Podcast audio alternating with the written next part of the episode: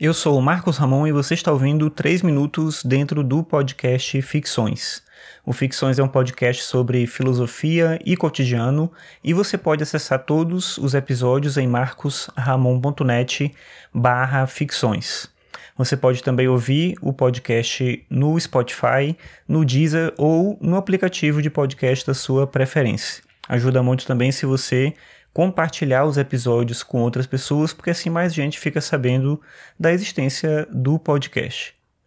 Bem, o Freud utilizava uma palavra para falar sobre a angústia decorrente da presença da familiaridade com determinados objetos, especialmente com objetos de arte. Essa palavra é uma palavra alemã que não tem tradução para outras línguas e costuma ser traduzida com a expressão inquietante estranheza ou inquietante familiaridade. A ideia é que determinados objetos, como eu falei antes, especialmente objetos artísticos, acabam se tornando para a gente tão familiares que passam a gerar uma certa angústia. Isso é algo, é um fenômeno que se dá especificamente dentro da área da estética. É curioso o fato de que a angústia decorrente desse objeto seja também uma forma de apreensão do mundo, principalmente do ponto de vista estético, porque a gente tende a associar não só a estética com a beleza, mas também a estética com um certo apaziguamento, como se o contato com a arte trouxesse uma plenitude, meio que uma visão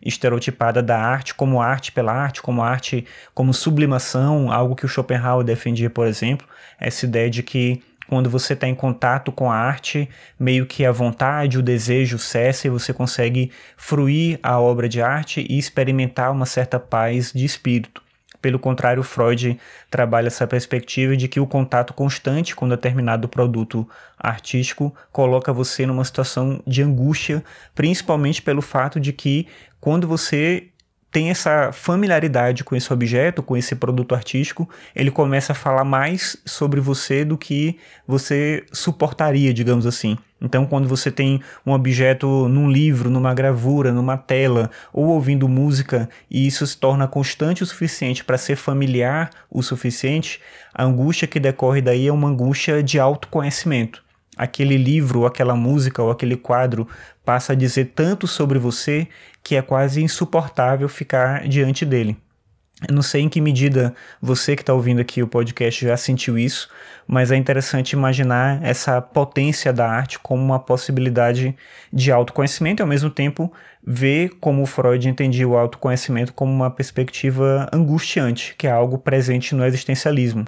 Ao tentar compreender aquilo que nós somos, a consequência necessária e imediata é angústia. E aí por isso muita gente não busca o autoconhecimento, justamente porque não quer se angustiar. Claro que a angústia pode ter outros focos, né? ela pode surgir de outras maneiras, mas essa perspectiva da angústia como uma decorrência da tentativa de conhecer o mundo e principalmente conhecer a si mesmo é o enfoque dado pelo existencialismo e o Freud de alguma maneira antecipa isso ao colocar na arte essa possibilidade principalmente nessa ideia da, claro que não são só os objetos artísticos, né, mas principalmente dos objetos artísticos. Talvez algum outro objeto cause essa mesma sensação em você, algum objeto que você tem há muito tempo, com o qual você convive há muito tempo e que acaba também dizendo muito sobre você e te fazendo refletir sobre aquilo que você é, sobre a maneira como você pensa e entende a realidade.